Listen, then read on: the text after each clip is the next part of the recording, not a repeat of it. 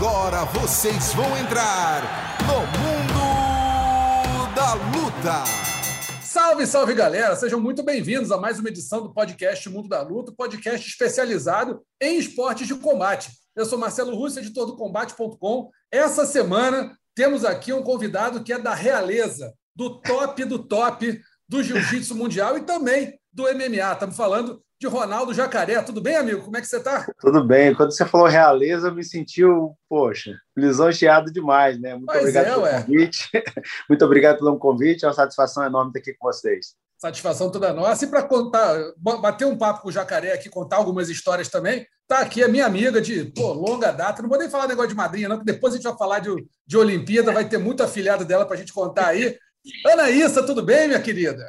Tudo bom, Rússio? Depois da batida olímpica, ganhei mais alguns afiliados para a conta, com muito Oh. orgulho, que é o boxe brasileiro, o maior medalhista na história. Eu vi você, Anaís. Eu vi Você me você. viu? Estava eu comentando, me viu chorando, né? Fez parte, é porque às vezes a gente tem que extravasar, que tem muita gente que fala besteira, né, Jaca? Enfim, aí foi um momento ali de muita emoção. Vamos falar disso depois. Prazer estar aqui, Rússio e Ronaldo Jacaré, meu amigo, meu parceiro. É isso aí. Jacaré, vamos conversar aqui, começar o nosso papo. Primeiro perguntando como é que está essa lesão no braço? Está curada? Está boa? Tudo certo? O braço já está 100%? Não, tá 100%.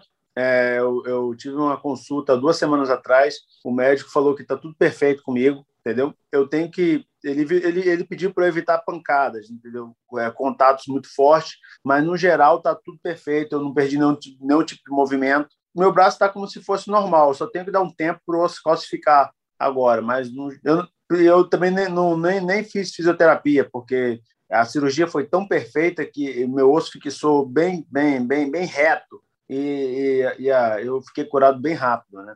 A gente lembra que a lesão do Jacaré aconteceu na última luta dele, quando foi derrotado pelo André Sergipano, né? No UFC, que Uhum. acabou sendo, né, Jacaré, a, tua- a única finalização que você teve profissionalmente na carreira, né? Como é que foi aquela. Já relembrar um pouquinho, como é que foi aquela luta? Que, como é que foi que bateu para você aquilo de estar fazendo uma luta, a luta foi para o chão, todo mundo fala, foi para o chão, Jacaré está em casa. E Realmente está. Mas aconteceu o que você talvez não esperasse, o que a gente certamente não esperava, que foi uma derrota por finalização. Como é que foi aquilo para você? Ah, foi frustrante, cara. Foi frustrante. Eu, eu lembro que eh, quando virou, o, o meu braço ficou preso debaixo da axila dele, entendeu? Naturalmente, meu braço escapa ali, eu puxo escapa, mas ficou bem preso debaixo da axila dele. E foi aí que. que e outra coisa, é, a, a, pressão vem não vem no meu cotovelo, vem em cima do meu, do meu osso aqui, entendeu? Então, eu sofri a lesão justamente por isso. Eu estava sentindo que estava tendo a pressão, mas eu falei, vou puxar meu braço, vai sair, que normalmente sai, mas aí ficou preso debaixo da axila e ele conseguiu ter uma finalização, méritos dele, ele é um rapaz novo, inclusive é, eu já segui ele nas redes sociais, ele também me seguia. É esporte, né? É esporte. Né, faz parte, né? Mas na hora, assim, o que passou pela sua cabeça naquele momento, assim, até por conta da sua história, né? Do, do, do, do- talvez no jiu-jitsu, né? Com a própria luta do Roger. É, passou algum filme assim na sua cabeça na hora? O que, que você sentiu? Ou só naquela hora sentiu dor naquele momento? Cara, era uma dor muito, muito, muito grande. Eu não consigo botar em números, né? O tamanho da dor que eu estava sentindo, mas é, passava muitas coisas pela minha cabeça, tipo assim, caramba, meu braço está quebrado, caramba, eu não acredito. Tipo assim, é, é- é tipo você não você- aconteceu aquilo, mas você não, não não consegue acreditar. Mas aí na hora, assim, eu botei a cabeça no lugar e falei, cara, o menino venceu ele foi melhor. Então eu, eu levantei com toda aquela dor que eu estava sentindo no braço, né? Que era praticamente insuportável. Fiz a minha cara de poker face. Aí dei um abraço no meu adversário falei, cara, parabéns. E aí foi, foi até engraçado que ele na hora assim falou, pô, Jacaré, desculpa, cara, desculpa. Aí você vê o tamanho do esporte, né? Que a gente transcende essas barreiras, a barreira da dor, a barreira de ter vencido, a, a barreira de você, cara, você machucar um cara que, que, que foi teu ídolo, né? Que ele me seguia, ele tem foto, ele tem foto comigo de quando ele era moleque. E aí ele falou, pô, Jacaré, desculpa. Eu falei, cara, não precisa pedir desculpa não, eu sei que você não fez por querer, eu também não queria desistir, meu braço prendeu debaixo da axila, você também estava treinando muito. cara, parabéns por tua vitória aí e eu tô torcendo por você. É, acontece. Mas assim, eu, eu tenho uma curiosidade, Jacaré, de, é, até para perguntar para lutadores mesmo, que é aquilo. Tem lutadores, é, principalmente os melhores, vou falar de Rodrigo Minotauro, você, próprio Verdun, que quando chega uma hora em que uma finalização encaixa, é, vocês que são top hesitam em bater ou, ou aquilo fica na cabeça, não, eu não vou bater, eu deixo quebrar, mas não bate. Ou não, é, aconteceu de, de, fraturar, mas você bateria se sentisse, se tivesse a certeza que fraturaria? Não, cara, é, é o seguinte, é, é, eu vou te explicar o que se passa, pelo menos na minha cabeça, não vou falar pelos uhum. outros, que eu não, não, não, sei. Tipo assim, o cara, o cara engatou, engatou uma chave, eu vou sair. Na minha uhum. cabeça, eu vou sair. Entendeu? Eu vou me desvencilhar daqui. Na minha cabeça, eu falo, eu vou, vou sair daqui. Então, a gente tem a certeza de que, no caso eu, tenho a certeza de que vou sair. Então, talvez por essa, por essa, por essa vontade de ganhar, essa vontade de sempre, tipo assim, de não desistir, aconteça isso, entendeu? Mas não é o fato de, ah, vai quebrar, mas vai, vai quebrar, mas eu não vou bater. Jamais isso. Para mim, não. Jamais isso. Na minha cabeça é, eu vou sair pronto. Não tem aquele orgulho de deixar quebrar para não dizer que não, não bateu. Não existe. Tanto é que no, tanto é que no treino eu, eu bato para caramba, né? A gente apanha no treino, então tanto é que a gente chega na luta sem nenhuma lesão, às vezes, assim. Bom, eu vou para a pergunta logo que todo mundo quer saber. E agora, Jacaré? Agora em relação ao que, Ana? Em relação ao seu futuro. Quais são os ah, planos? Ah, tá. Eu, eu de verdade, logo verdade, jogo eu... aqui gente. Não, é, é, eu, já, eu, eu não tenho problema algum com isso. Eu me aposentei cedo no jiu-jitsu, eu acho que eu já lutei muito MMA, entendeu? E eu não tenho previsão de voltar a lutar, entendeu? Minha carreira no MMA, não, eu acredito que eu não vá lutar mais, entendeu? Acabou mesmo. Então o Jacaré está anunciando aqui em primeira mão no mundo da luta que está se aposentando no MMA. Isso. Do MMA estou me aposentando e estou voltando a treinar o, o, esporte que eu fiz história, né? O esporte que eu gosto demais, que e também estou montando uma academia, né? E de primeira mão vou falar para vocês que na minha academia eu, eu adoraria ter a oportunidade, né? já estou estudando isso, de ter um trabalho com crianças especiais, tipo é, déficit de atenção, hiperatividade, autismo. Eu queria ter ter uma classe especial para essas pessoas, porque eles são especial e na minha academia eles vão ter um lugar especial para eles. Ah, isso é muito bacana, cara. Acho que, acho que tem tudo a ver com, com, com ser um campeão, ser um faixa preta, né, Ana? O cara tem a, a carreira dele, na hora que vai fazer o próximo passo, pensar em ajudar alguém. Bacana, cara, é bacana mesmo isso. Agora, dentro da sua carreira do MMA, hum. vou falar do MMA, depois a gente vai falar um pouquinho do jiu-jitsu tá, também. Tá, tá, tá jiu-jitsu você não, não pensa em voltar a competir, não, ou pensa em algum momento? Não, sim, eu estou voltando a treinar estou muito feliz em ter a oportunidade de voltar a treinar. E quem sabe a gente volte a competir, né? Mas por enquanto eu, eu preciso só voltar a treinar, voltar a ser feliz, a ter motivação novamente, porque eu sou movido a motivação. E, eu, e durante esse final da minha carreira na MMA, eu estava eu tava desmotivado, entendeu? não tinha aquela motivação. Buscar Agora motivação eu estou voltando. No, é, no, eu sou movido, a, eu sou movido a né? desafios. Eu, e o jiu-jitsu para mim está virando um, um, desafio agora, porque é, está muito evoluído, entendeu? Tem muita coisa nova acontecendo. Eu estou muito feliz com esse novo jiu-jitsu também. Eu acho muito legal, cara. Tem muita coisa que eu estou aprendendo é, novamente. Estou feliz. É, nesse ponto, né, ô Jaca, eu acho que até uma coisa assim que a sua geração ali do jiu-jitsu foi uma coisa meio que ah, se eu não migrar para MMA, eu talvez não tenha tanto futuro, exposição aqui com o jiu-jitsu. Então a gente tem essa leva de lutadores que acaba indo para o MMA como forma de se manter no, no, mundo da luta.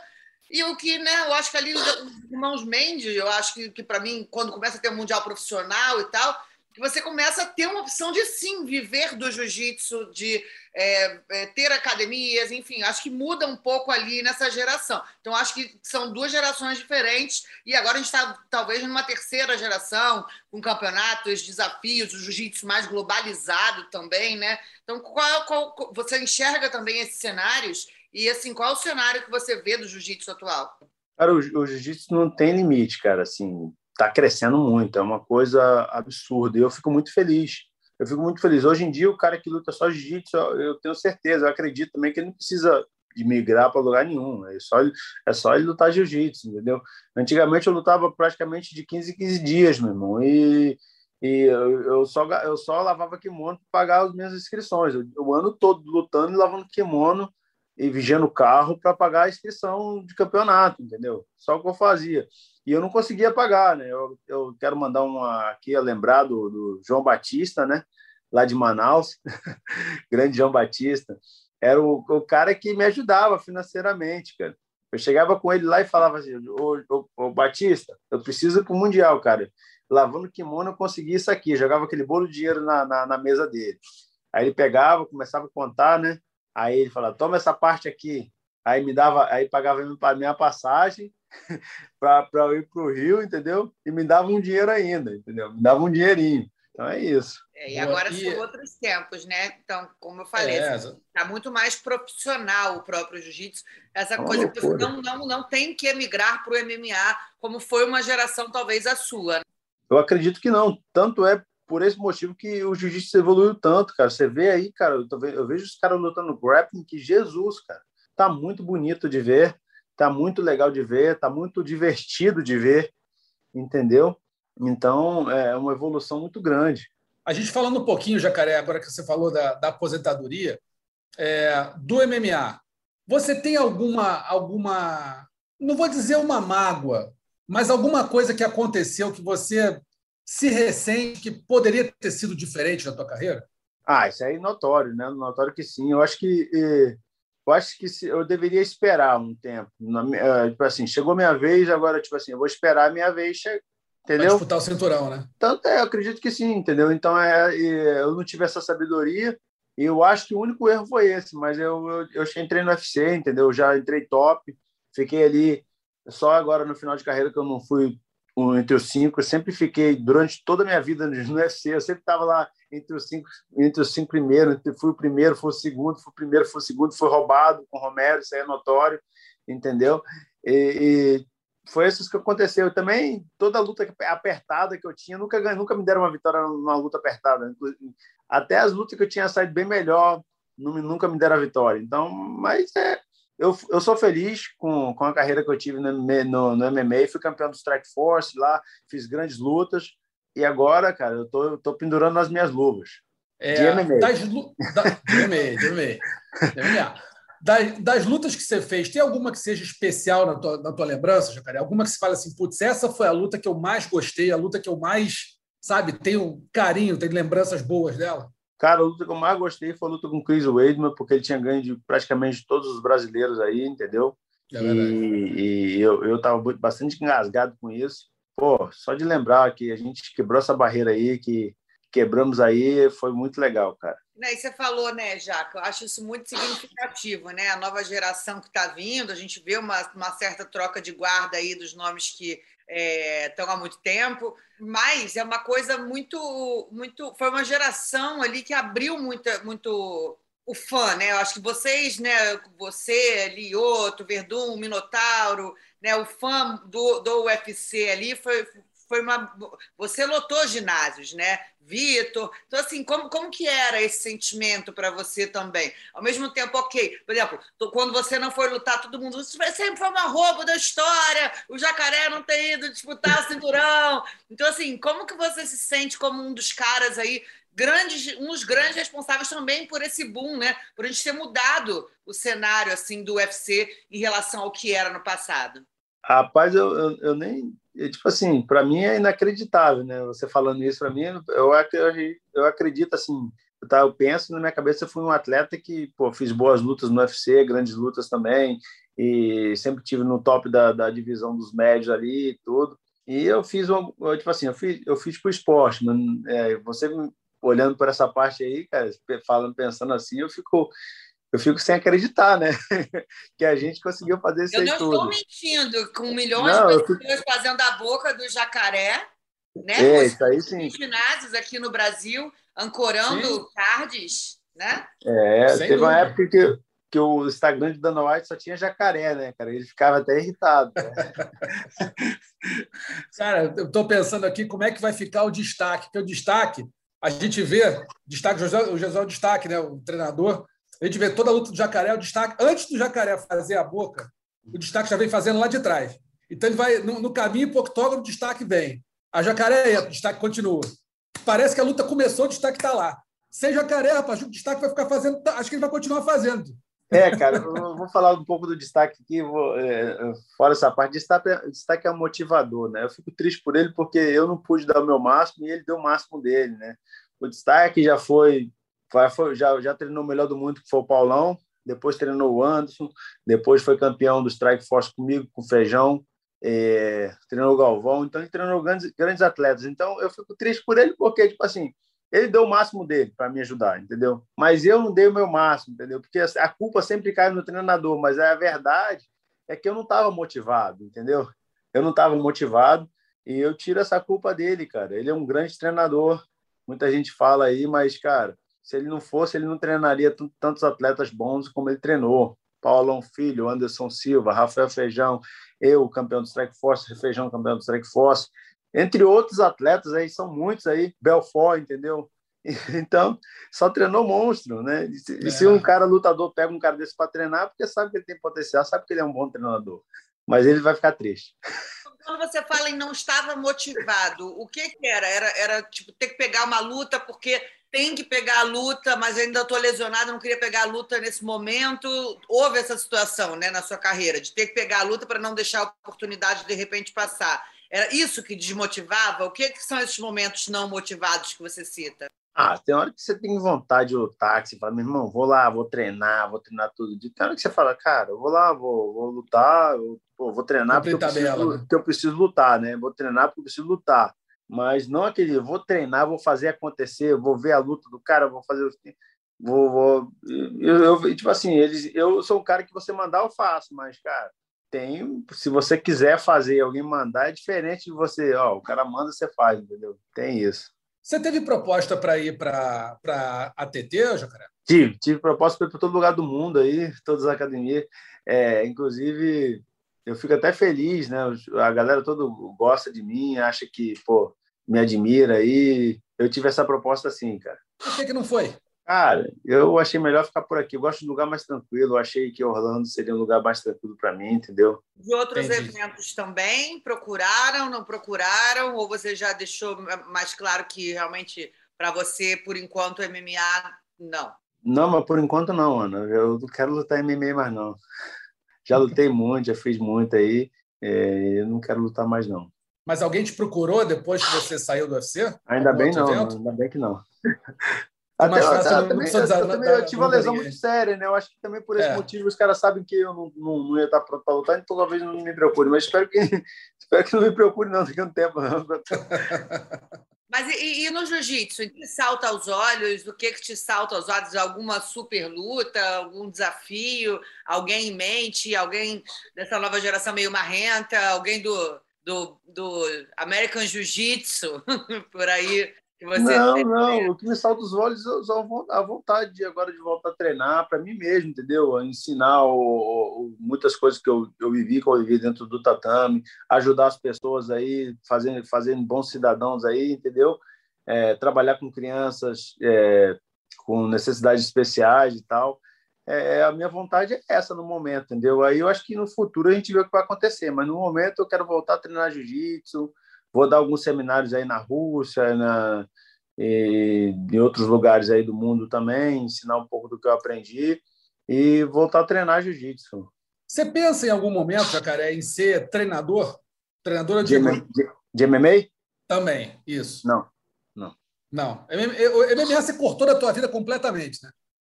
Não sei, Pro né, futuro. Cara? Porque, pô, eu fico, eu fico aqui em casa, meu filho do meio gosta demais, né?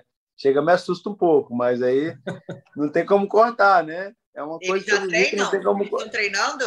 Ele gosta de boxe e de jiu-jitsu, ele, o do meio, do meio. O mais velho gosta de futebol americano. Aí vou contar até essa história aqui. Eu perguntei para o mais velho: uhum. o que, que você quer ser? O mais velho falou: eu, quero, eu vou ser jogador da NFL, vou ser jogador de futebol americano. E você, Rian? Eu vou ser melhor que o meu pai, vou ser lutador de jiu-jitsu, de boxe e de MMA. Eu falei: ah, tá bom. E você, no pequenininho? Eu vou mandar no Enzo e no Rian.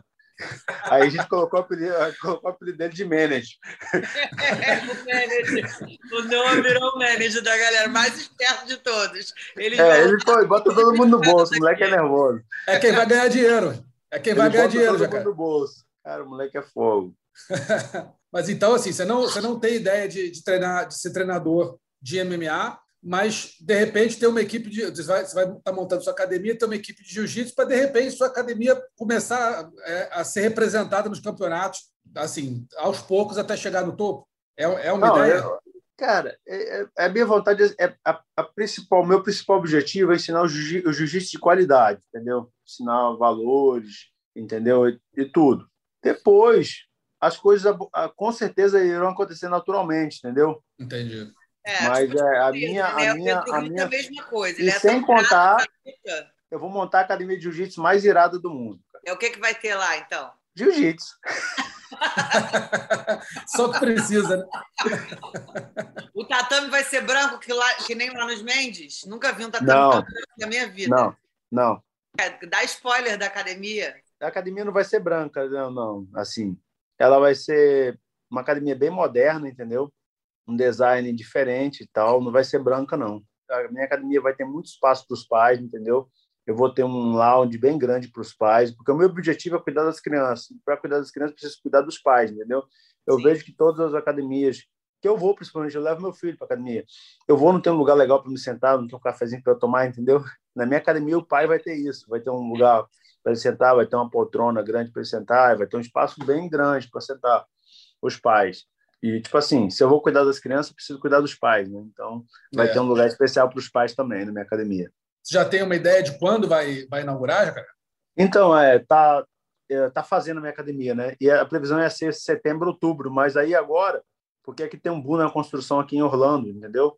Aí atrasou todas as obras aqui, atrasou porque não tem material, mas a previsão é janeiro agora. Então, janeiro de 2022 deve estar inaugurando a academia. Tem nome já? Tem. Jacaré Jiu-Jitsu? JJJ? Jacaré Jiu-Jitsu Academy. Boa. Chique, hein? Que grife. É, grife. Né? Já viu meu logo? Já viu meu logo? Como é que foi bonito a logo? Não, eu cadê a logo? Mostra aí também. Ó.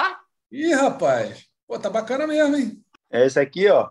Sensacional. Meu último título mundial absoluto. Qual dos teus títulos do, do jiu-jitsu foram mais especiais, cara? Qual deles foi mais especial? Primeiro, o último? É o primeiro. Eu, dormi, eu só lutei dois anos de faixa preta. Foi quando o uhum. Roger quebrou meu braço, né? E eu consegui continuar a luta e venci. É, foi muito especial porque todo mundo achou que eu estava derrotado, que eu não ia, que eu não ia fazer nada. Cara, quando eu, eu fiquei no Rio lá, sendo cuidado por amigos, que eu não tinha nem como voltar para Manaus, não tinha dinheiro nem nada. A Jaqueline Figueiredo, eu sempre falo, a Jaqueline Figueiredo, grande fisioterapeuta, me recuperou muito rápido também, entendeu? E quando eu abri o olho, cara, o mundo todo estava me convidando, entendeu? Eu, eu consegui para o Japão, a Europa ali, na parte da França ali, fiquei na rodei a França toda de carro. Então eu, eu tive a oportunidade de viajar o mundo todo após essa luta, cara. E no ano e no ano seguinte eu fui campeão novamente. Então quando as pessoas falam, é, às vezes eles falam uma besteira para te desmotivar, mas não, Deus está aí para te para te ajudar e falar, cara, agora que você vai começar. E eu também acredito que agora que minha vida vai mudar, porque eu quebrei o braço na minha última luta, né? Se da primeira vez a minha vida mudou para melhor, dessa vez com certeza também mudará. Tomara. E o Roger foi, o Roger foi seu grande rival, já, cara, na carreira como um todo? Com certeza. É, né? Era uma rivalidade que, que mexia contigo, assim, é, era aquela luta especial, aquela que, assim, você teve vários grandes rivais, mas é, ele era aquela luta que você que, que, que despertava um negócio diferente com certeza eu treinava o ano todo pensava em vencer o Roger, porque eu, todo lugar que eu olhava eu falava, cara, como é que eu vou ganhar desse cara? Por cima não dá, por baixo não dá, derrubar é muito grande não dá. Então, cara, eu ficava o ano todo pensando de uma maneira de vencer o Roger, né, cara? E é até engraçado, né? Ele foi o, o meu maior adversário, mas foi a pessoa que mais me ajudou a ser campeão, a melhorar no, é, por são ser... nossos rivais que puxam, né, a gente? Isso, por puxar, é. né? Ô, Jaca, e aí, você. Bom, MM, voltando para o MMA, eu aqui.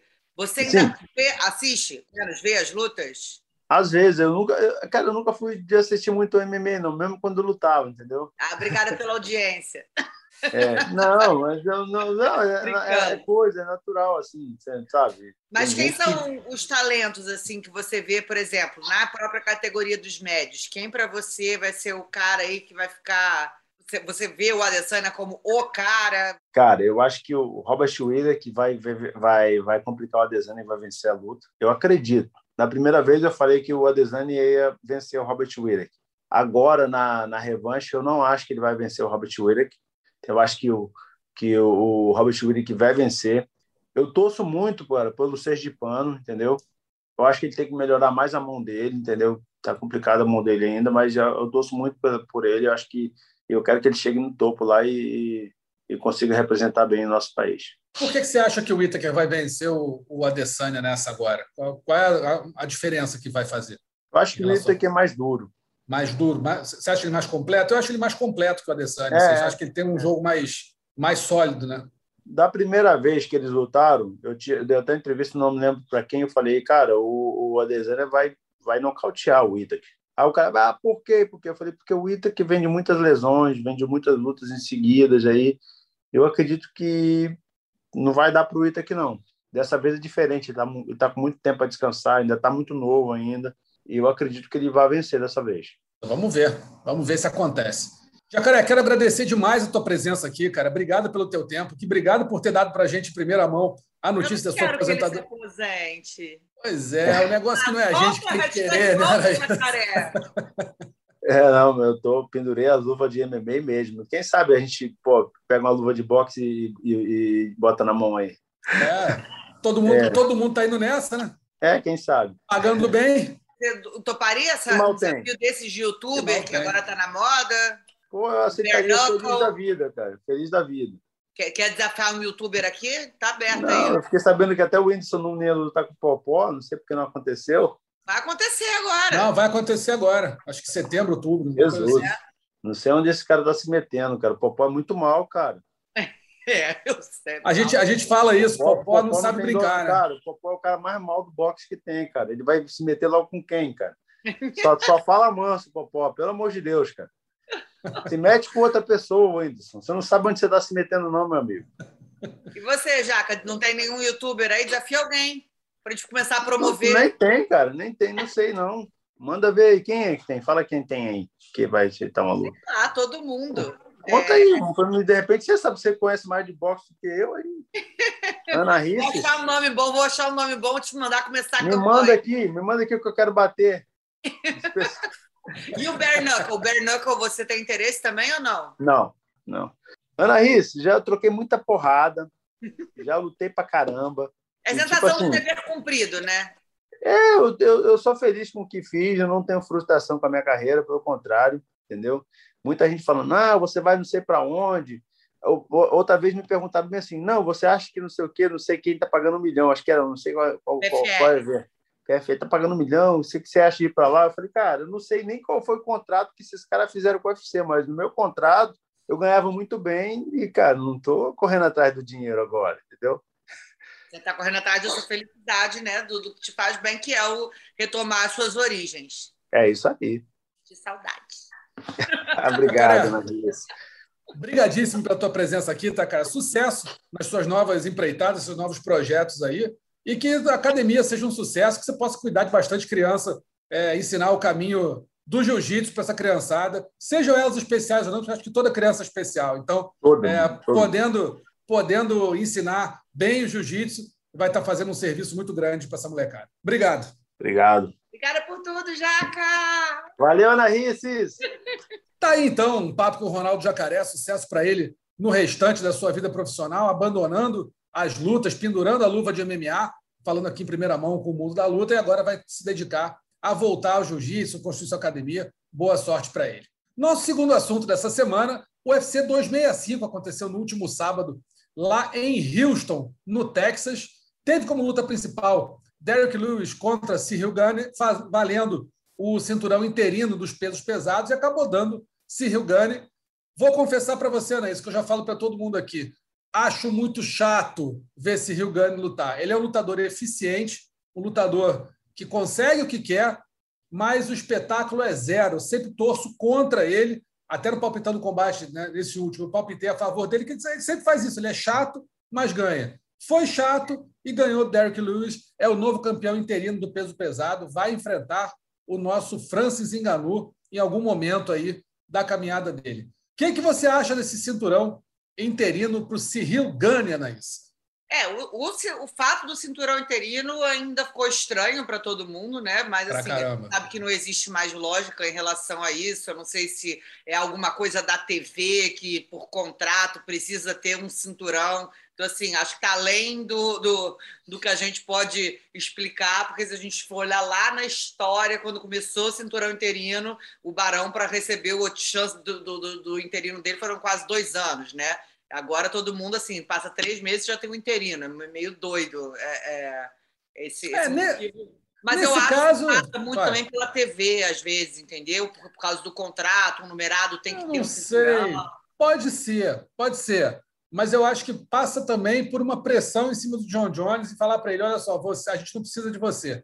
Então, se é, não tem não tem você aqui, o Enganu, sabe, não vai lutar com você, beleza, a gente faz o interino, bota a próxima luta é, para você, para ele contra o, o, vencedor desse cinturão interino, você vai ficando de, de molho aí, fazendo aquele, né, aquela queda de braço, cansando o John Jones para ver se ele aceita a proposta que o UFC fez para ele. Parece que não vai aumentar, pelo menos não por enquanto. Então, acho que a razão um pouco desse cinturão interino aí é essa. O Gane é um lutador invicto, agora 10-0, né? Conseguiu a décima vitória seguida em 10 lutas, mas naquele estilo que Muita gente acha legal, gosta, acha que o cara é muito talentoso e tudo. Para mim, ele até nocauteou o Derrick Lewis. Eu não vou nem falar dessa luta. Mas para mim, peso pesado é porrada, é nocaute. E o Gane vai ganhando por pontos, vai, sabe, ali acumulando seus golpes, fazendo né, uma luta técnica, maldita luta técnica, em vez de ser uma luta na disposição. Então, eu acho, assim, ele, ele se preserva, nada errado com ele, está no direito dele. Mas eu acho um lutador chato de se ver, um lutador que cansa. Você vai vendo a luta, você vai ficando. É sempre a última luta, a luta principal, você vai ficando com sono, já pelo avançado da hora. Eu não sei, não, não curto muito, mas né, tá aí com o cinturão interino do UFC. É, não, vai ser interessante. Eu acho que tudo na, na, na 2000 está terminando 2021 e a minha expectativa de 2021 maior era realmente ver essa estreia do John Jones. Então, assim, é. É, acho que quando ele estrear, se estrear, né, ele vai e, e, como estrear, que é a grande questão que a gente quer saber como ele se comporta. Mas se ele vier sendo um, uma versão de John Jones peso pesado que nem ele era ali entre os meio pesados, eu acho que bagunça geral tudo, né? Eu acho que dá mexida na categoria.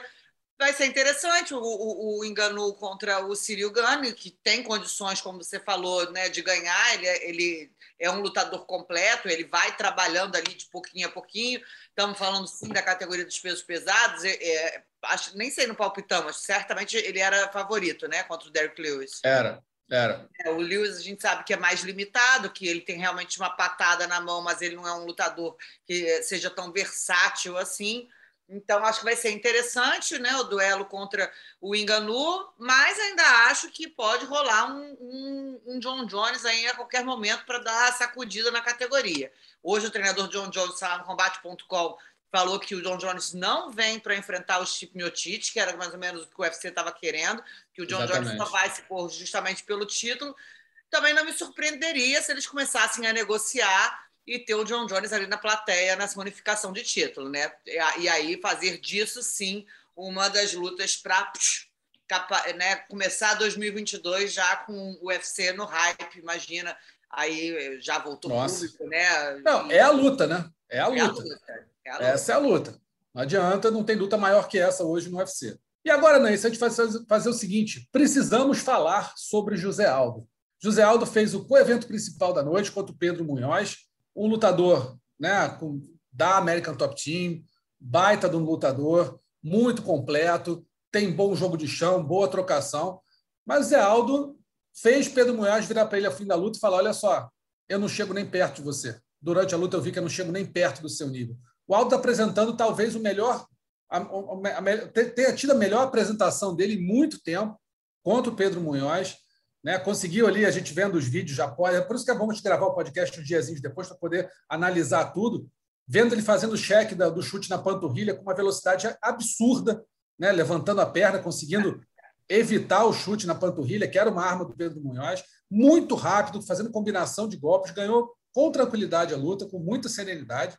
E, de repente, o que, que você acha? Está aparecendo o Zé Aldo versão 3.0 aí, para, de repente, poder almejar aí uma nova disputa de cinturão no peso galo?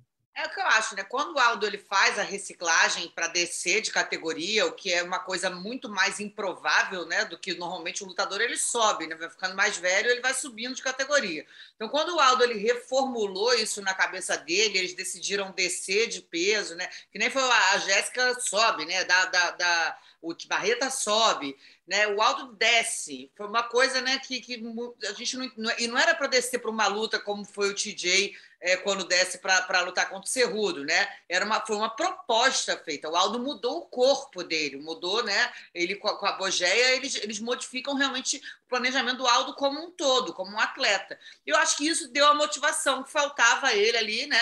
Duas derrotas seguidas para o Max Holloway, em que o jogo dele não entrava, em que ele, durante muito tempo, foi um campeão passou a ter o jogo marcado, nunca teve a revanche com o McGregor. Então, acho que assim, tinha uma coisa dessa. A gente já falando com o Jacaré, né? De talvez a motivação uhum. dele estar tá achando. E acho que agora ele desce de categoria, talvez tenha sido muito rápido, né? E pegou um cara que também é fenômeno, fenômeno, apesar de não ser o atual campeão, por infelicidades do UFC, porque por, né, enfim, o Pitreia para todos nós não saiu. É o melhor, é o, é o, é o melhor peso galo hoje. É, mas não é o campeão, né? Enfim, não é o campeão, mas. Mas é. eu acho que assim, a gente viu o Aldo muito rápido, o Aldo, né, ele, ele tem esse negócio com o boxe, que é uma coisa muito forte nele, tá treinando direto lá na Marinha, aqui, é, no Rio de Janeiro, então assim, tava muito rápido, né, com a combinação muito veloz, e quando encaixou também o low kick, cara, que é o que a gente pergunta, né, por que que não chuta? E ele sempre fala, vou chutar, e, vezes, e aí ele no terceiro round foi um. De ver o Aldo, cara, acertando tudo muito rápido, veloz, combinação, chute, varrendo, né? Então, assim, Defendendo assim, muito bem, não sendo acertado. Né? Exato. Né? Nem com força, nem na velocidade. E é uma luta tensa, né? Para a gente, por ser dois brasileiros, e estava tenso ali, estava um jogo realmente de xadrez, de caça, né? Não estava aquela coisa, aquela trocação maluca, todo mundo se expondo, estava muito cadenciado ali, eu acho, né? Uma luta, essa é uma luta técnica boa de se ver. Que os Sim. dois buscam a luta o tempo todo, buscam um nocaute, buscam né, minar o adversário para conseguir construir o um nocaute. Sim. Isso que eu achei. Acho que o Zé Aldo foi muito bem na luta, não, não, não o via assim há um bom tempo.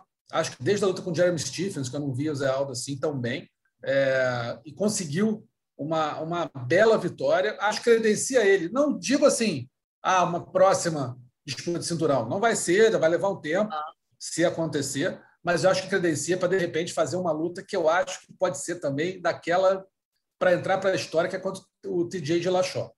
É, né? Se o Aldo vinha, já vinha pedindo por essa luta contra o TJ. E eu acho justo. Depois dessa. Eu não sei quanto tempo o TJ pegou de gancho depois dessa luta contra o Corey. É, se machucou bastante. Acho que vai é. ter um. E, vai ter um. É, houve um uma polêmica ali também, que o, se o Corey ganhou, se o TJ ganhou, então não sei se eles estão visando talvez uma revanche, mas acho que sim. É bem possível o UFC armar essa luta aí, tem tudo para vender também, são dois ex-campeões, né?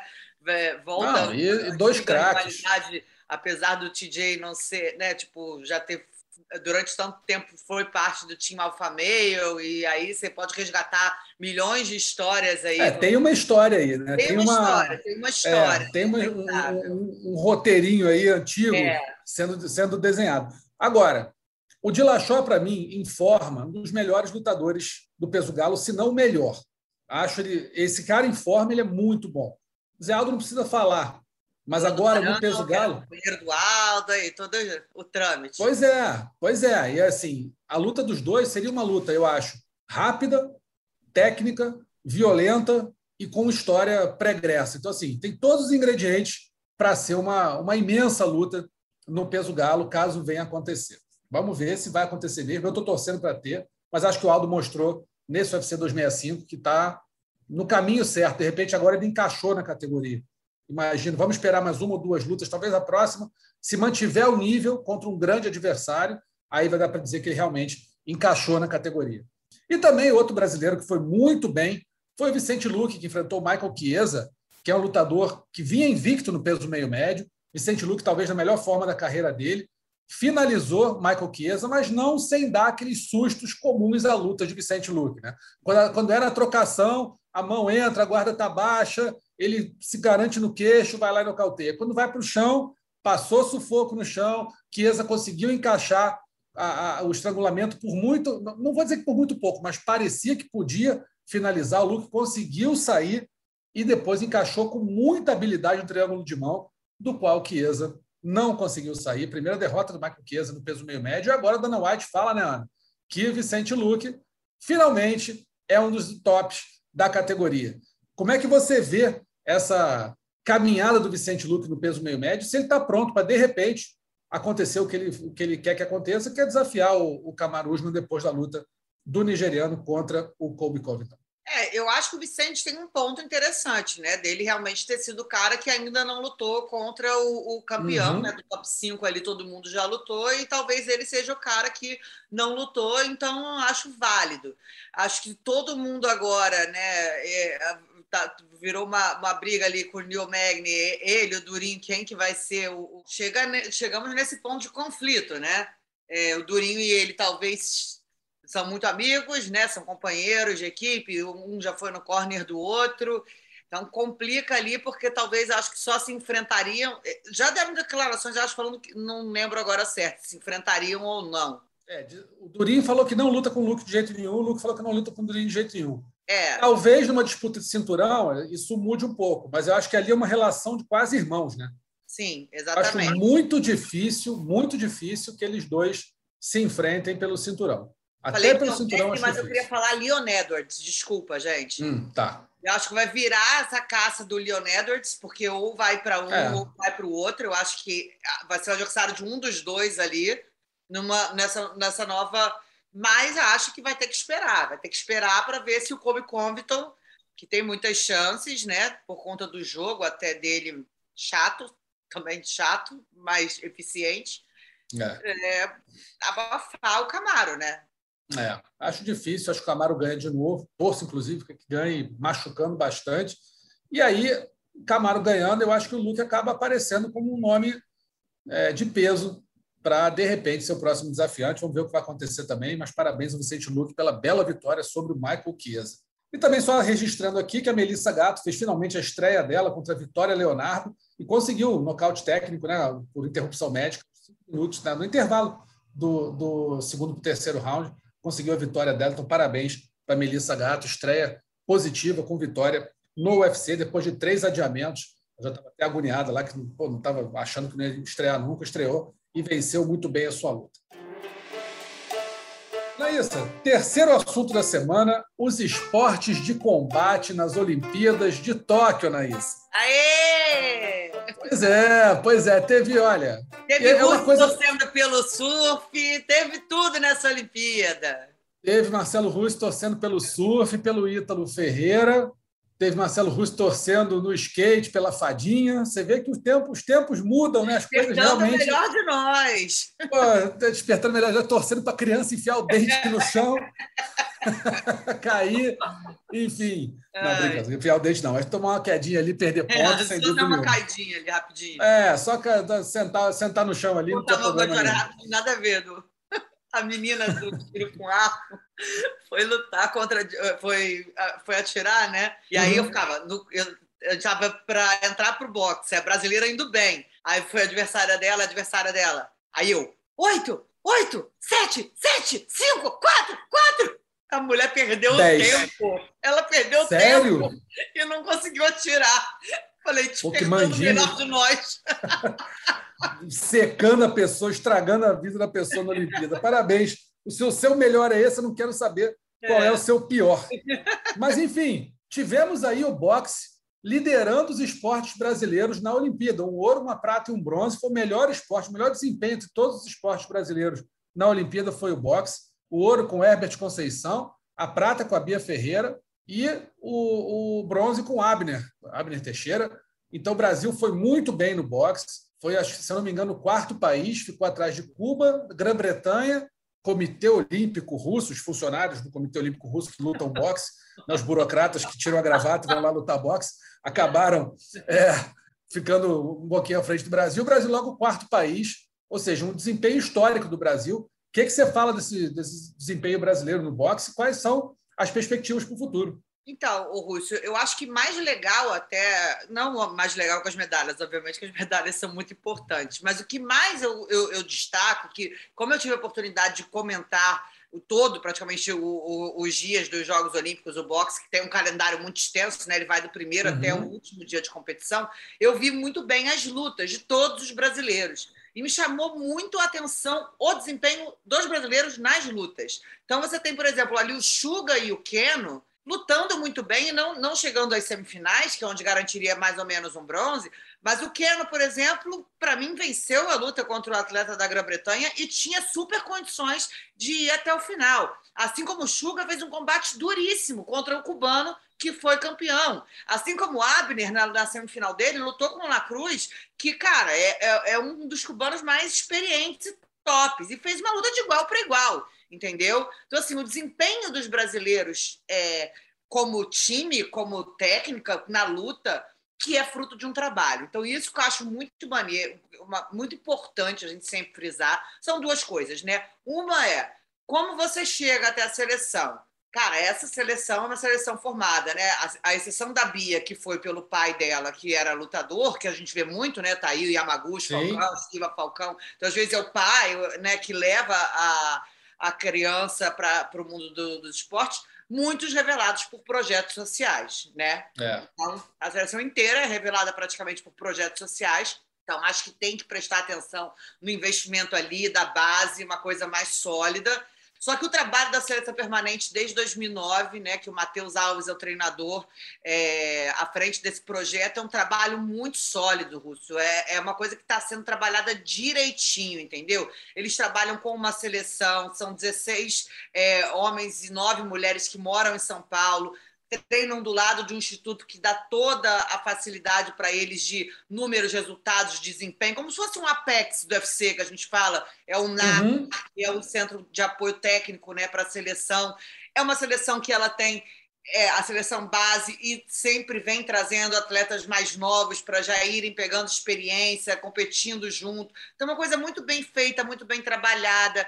É, hoje em dia você tem uma, uma constante né, de atletas da, da, delegação brasileira disputando é, competições internacionais, trazendo resultados, fazendo intercâmbios, fazendo treinamentos fora. Tudo isso, né, que é um projeto planejado, faz com que o boxe venha medalhando nas Olimpíadas, trazendo esses resultados, né? Mais, né?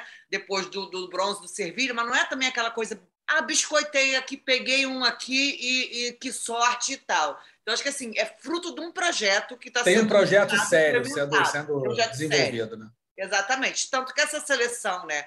A exceção talvez da Bia, que é campeã mundial, que ficou muito com os, os holofotes, né? Na Bia, a exceção dela, essa geração era uma geração que estava sendo mais trabalhada para Paris e os resultados começaram a aparecer. Muito bacana a gente ver essa proposta agora. Não acho que ninguém se profissionaliza, né? A gente vale lembrar que hoje em dia, mesmo, mesmo o boxe olímpico aceitando profissionais, nessa Olimpíada nós tivemos diversos exemplos, né? principalmente porque, como alguns torneios continentais foram cancelados, muita gente acabou pegando a vaga por resultados que tinha e já estava no boxe profissional. Mas aí uhum. viu né, a chance de, pô, vou competir numa Olimpíada e foi, Vai né? embora. Vai embora. Mas, assim, a, a, apesar de aceitar né, é, atletas do boxe profissional é, quando você se profissionaliza, o caminho costuma ser diferente, né? ainda mais agora que a gente vai ter três anos só. Talvez venha uma proposta muito boa para o Ebert, pode ser, né? O campeão olímpico vencendo por nocaute, que é uma coisa rara. Então, assim, desses todos, talvez o Ebert eu, eu, eu pensaria que pode se profissionalizar. Mas acho que assim, tem que botar muito na balança, né? O atleta é a decisão dele, mas hoje em dia, além de tudo, quem chega na seleção permanente tem bastante apoio das Forças Armadas, que colabora né, com o salário, do salário de patrocinadores, do salário da CB Box, do salário de. de, de Bolsa de, Atleta. Do Bolsa Atleta. Então, assim, tem que colocar, né, não gastam nada por fazer parte da seleção, né, não gasta com dinheiro, com alimentação, com luz, celular. Então, assim, tem que fazer a conta, né? Assim, é, e, obviamente, a vontade de cada um e a conta. Mas eu fiquei muito feliz com o resultado do boxe brasileiro, muito por isso, entendeu, Rússia? Eu não estou aqui só celebrando as medalhas. Acho que a gente está aqui celebrando um bom momento de um trabalho que está sendo muito bem feito e bem construído. Então, eu acho que, assim, isso é, vale muito mais do que só as três medalhas. Você entende o que eu quero dizer? Entendo, e, totalmente. E, e, assim, né, Rússio? E ah, o jacaré me zoou, o meu choro e tal, não sei o quê, porque, cara, assim, a gente está no esporte de combate há milhões de anos, no UFC, então, toda hora é ok, a gente ainda toma essa patada, mas, por ouvir essa semana, né, é, gente lacradora querendo falar que a humanidade só vai estar plena quando o boxe sair das Olimpíadas. Assim, os argumentos das é, pessoas é, absurdos. É... Eu não dou, não, não dou palco para esse tipo de bobagem, não, porque. É, mas só que. Então, aí só que viraria.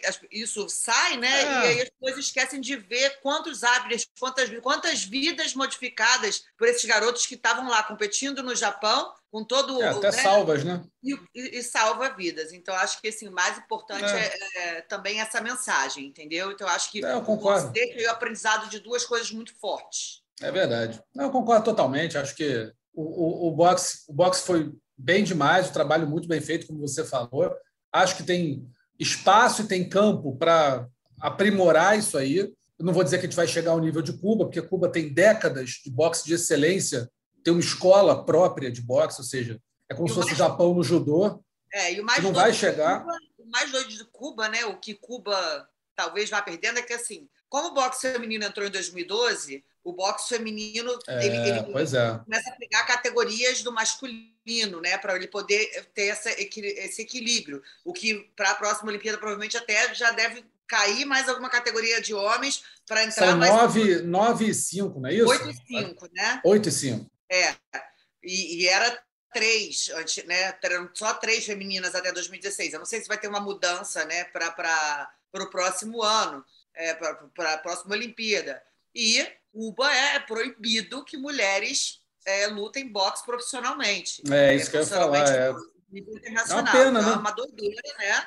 É uma, é uma pena, pena para as mulheres cubanas que não possam, de repente, beber dessa fonte do boxe absurdo que eles têm e o próprio país acaba sendo prejudicado. Pois é. Enfim, o famoso problema deles, né? Não tem é. nada com isso. O Brasil está bem aí, ficou em quarto lugar. Aos poucos vai crescendo no boxe. A gente vê, vivemos muito tempo do bronze do Servílio de Oliveira, o honradíssimo bronze do Servílio de Oliveira, e agora já temos dois campeões olímpicos, temos pratas olímpicas, temos vários bronzes, ou seja, a coisa está caminhando. Né? É. Olimpíada só a cada quatro anos, daqui a quatro anos a gente vai ver em Paris três, qual três, vai três. ser. É, dá nessa, né? Mas normalmente, daqui a três anos a gente vai ver em Paris é, o que, que vai acontecer. Tivemos também o judô, que aí ficou um pouquinho aquém do que a gente imaginava. Foram dois bronzes da Mayra Aguiar e do. Deixa eu lembrar aqui o nome dele, rapaz, que esqueço toda hora. Daniel. Daniel. Isso, Carnim. Então, é, acho que foi um pouquinho abaixo do que, do que poderia ser. Né? Na, e no, no na, por equipes, o Brasil foi, foi mal, acabou perdendo para a Holanda e para Israel. É, tinha condições de ganhar, mas aí o, o acho que o Baby não estava, o nosso peso pesado, né? não estava numa, numa melhor forma, não conseguiu performar como nas outras duas Olimpíadas que ele foi bronze. Se tivesse vencido aquelas lutas, provavelmente o Brasil pegaria, de repente, um bronze por equipes, mas foi assim, medalhou também o judô, tira aquela pressão de não medalhar nas Olimpíadas. Enfim, acho que, no geral, o Brasil foi bem nos esportes de combate, não teve medalha no taekwondo, não teve medalha, no, no, acho que no karatê não teve nem é, representação, mas o Brasil, no geral, foi bem. Acho que a gente pode dizer que o Brasil, nos esportes de luta, representou dignamente né, a nossa tradição aí de, de artes marciais. É, eu acho que no caso do judô, né, era o esperado ali no individual, né? É, a medalha na Mayra e, na verdade, a medalha do Baby eram as medalhas mais, mais esperadas assim, é, para o judô e muito de equipes, mas eu estava até conversando com o Leandro Guilheiro. É, o Brasil foi, vai bem sempre por equipes, até porque tem uma equipe muito sólida, mas também no último mundial muita gente competiu mundial não com a equipe principal, né? Então fica até difícil da gente avaliar é, um pouco isso quando chega numa Olimpíada todo mundo ali com o time principal. Tivemos a, o, o lance da, da Maria da Portela. Portela, né? E o da Sussu também. O Sussu também era uma medalha esperada, né? Medalha também, muito esperada. Então, assim, e que aí já enfraqueceu também o equipes, né? Então, é uma seleção que provavelmente vai ser muito renovada. Acredito que metade da seleção não vai para esse próximo ciclo, né? É o que gente... complica um pouco as previsões para a medalha, principalmente, né? Porque se, renovando a seleção mais da metade, Você vai é. chegar mais da metade de novatos numa Olimpíada, isso pesa muito. É. Ainda mais na França, que é um país fortíssimo no judô, principalmente no feminino. Então, acho que o judô vai precisar de um pouco mais de tempo para poder se restabelecer aí é, como um dos esportes top né, de, de medalhas do Brasil. Mas, no geral, na minha opinião, a gente foi bem na Olimpíada. Acho que tivemos, é, nós aqui, digo, os esportes de combate, representamos dignamente, fomos bem representados pelos Vamos nossos atletas. Para rocambole, para rocambole. Essa foi boa demais. Aliás, para mim, a medalha mais emocionante foi a do Ebert. Não, não tem dúvida. Eu, eu, eu, tava, eu, eu achei que a medalha mais bacana foi a do Isaquias, pela, pela Isaquias Queiroz, na imagem. Exato, por um cara. E, e é um cara. Ele é, virado no demônio ali dentro. Tava, vou, né? Mas ele era favorito.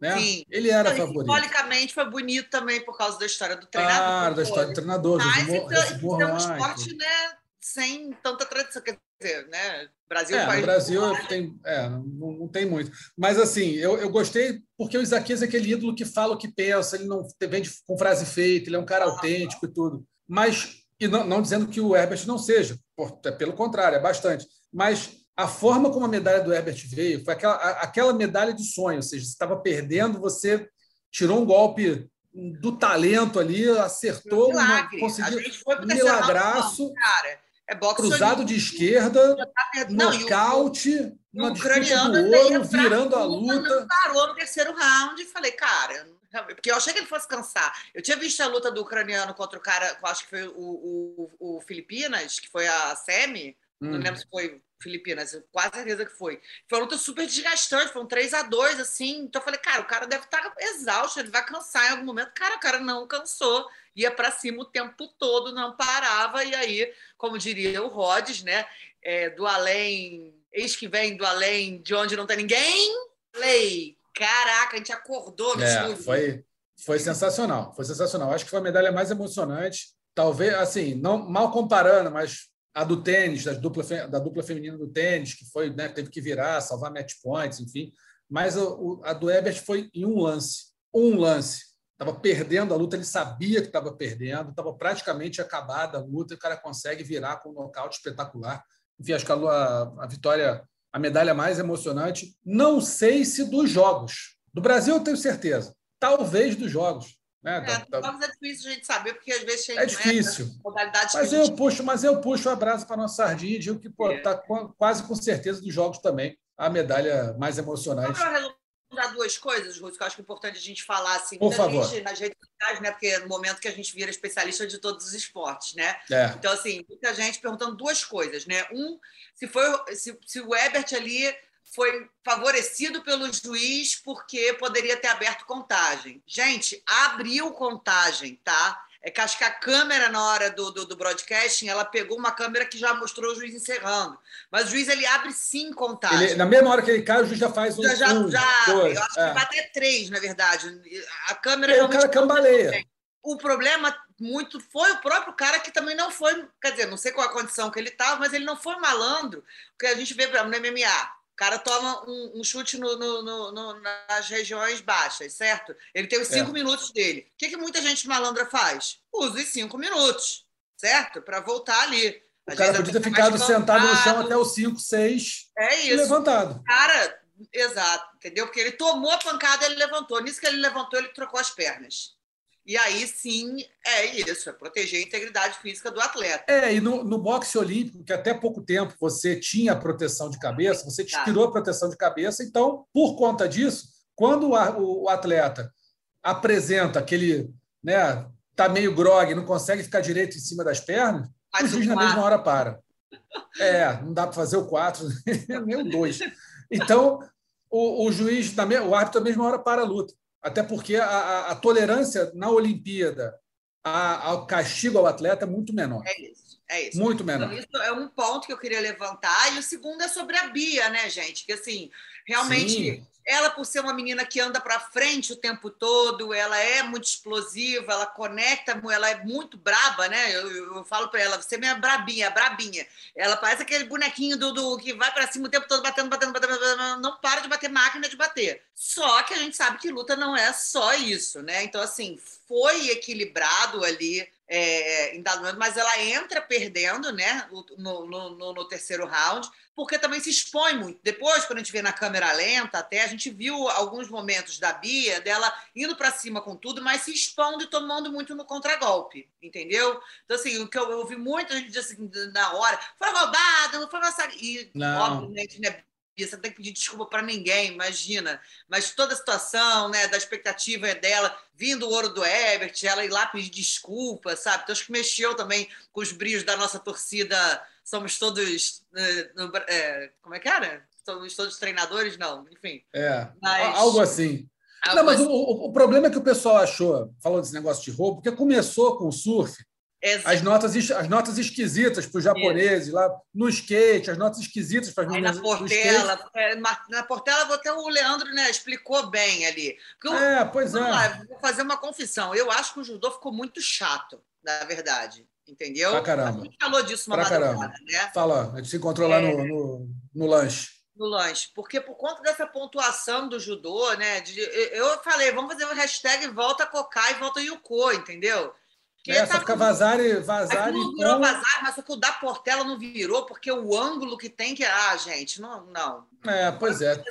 Precisou do VAR. Precisou do VAR, aquele VAR ali, ali. É. Assim, tudo bem se sempre tivesse sido assim, beleza, mas não era. Ou seja, mudaram para pior. E é isso que Agora ficou um campeonato de quem sabe cair melhor para evitar o vazar. Ou quem, quem força mais punição para poder é, ganhar. Pois é. Então, então isso, o judô isso, ficou chato. Bota um ponto baixo aí, bota um ponto baixo. Mas, é, enfim, também. Resumo olímpico. Brasil, é o país do boxe do Bel Marques, a Bahia. Viva a Bahia. Não, calma, calma. país do boxe, estamos indo.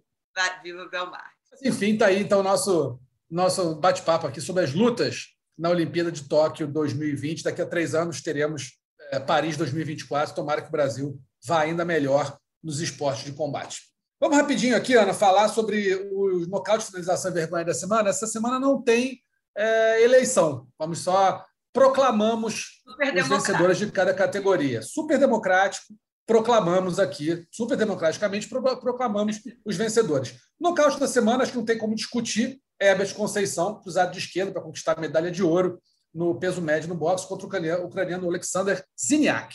Sem, sem discussão, né? Acho que é não. Sem discussão, é isso. Não tem o que falar. Por todos e por todos, por tudo, não tem o que falar. Foi é algo assim, privilégio Sim, mas... ali, porque arrepiou. Exatamente. cenas mais assim, pro, pro, né, me lembrou mal comparado ao Anderson Silva ali conseguindo o triângulo no Sony, sabe? Foi é. mais ou menos a emoção. É, foi, foi, a emoção foi mais ou menos parecida. Quando né, tudo da, está da perdido, sempre existe uma luz. Cara. Alguma coisa acontece para salvar. Finalização da semana, Vicente Luque em cima do Michael Chiesa, triângulo de mão no UFC 265, acho que também não tem muito como ser diferente. Né? Tá aí a finalização para o Luke, tomara que consiga a disputa de cinturão. E a vergonha da semana ficou também para o seu boxe, Anaísa. É, Benjamin o Whittaker. ranço desse menino, ranço. Pois é, o britânico vice-campeão no peso meio pesado, que resolveu que não ia botar medalha no pódio, pegou, botou no bolso e ficou fazendo aquela famosa cara de bunda na hora de tirar a foto todo mundo feliz com a sua medalha de ouro, de, de, de, de bronze, e o lambão do Ita que resolveu botar no, no, bolso e ficar com cara de coitadinho, assim, de hum, estou triste. Resultado, teve que acabar se retratando. Teve não, mas se retratou depois nas redes sociais, falou que reviu, perdeu uma. não conseguiu, não conseguiu desfrutar do momento. Azar dele, ainda pagou um micaço de ficar ser um dos poucos que não colocou. A, nessa Olimpíada eu nem via, acho que ninguém, não, não vi ninguém botar a medalha, tirar a medalha de prata, muito menos nem no pódio ficar com ela no, no, no pescoço. Uma, um vexame, uma vergonha aí do inglês. Tomara que aprenda, tomara que tome bastante esporro por aí para aprender a não ser otário. Tá bom, Anaísa? Tá bom tá para você? Então tá bom. Voltar para a realidade aqui, gente. Vamos embora. Voltar para a realidade, que o mundo agora. Agora estamos dormindo à noite, acordando de dia. Exatamente. Isso é o certo. Voltou normal. É, estamos no caminho de dormir à noite e acordar de dia. Uma hora a gente consegue. Ana, brigadíssimo pela presença aqui mais uma vez. Sempre ótima resenha, ótimo bate-papo. Porta sempre aberta. Tá mais convidado, faz parte do programa. Obrigado, viu? Eu que agradeço, foi ótimo. Hoje, né? Tivemos aí essa notícia surpresa do jacaré. Mais um furo sempre aqui do mundo da luta. Obrigada, Rússia. Sempre um prazer. Eu que te agradeço. A gente lembra que o Mundo da Luta está sempre disponível no combate.com. Você pode entrar nas matérias, ouvir lá no nosso player ou nos principais é, distribuidores de podcasts do mundo, entre eles g.globo/podcasts, que tem toda a produção de podcasts esportivos do Grupo Globo, Spotify, Google Podcasts, Apple Podcasts e Pocket Casts. A edição desse podcast, como sempre, é da Raíra Rondon e o roteiro do nosso reverendo Adriano Albuquerque. Tá bom? Um grande abraço, até semana que vem. Valeu, até mais. Finalizado. Semana que vem tem mais Mundo da Luta.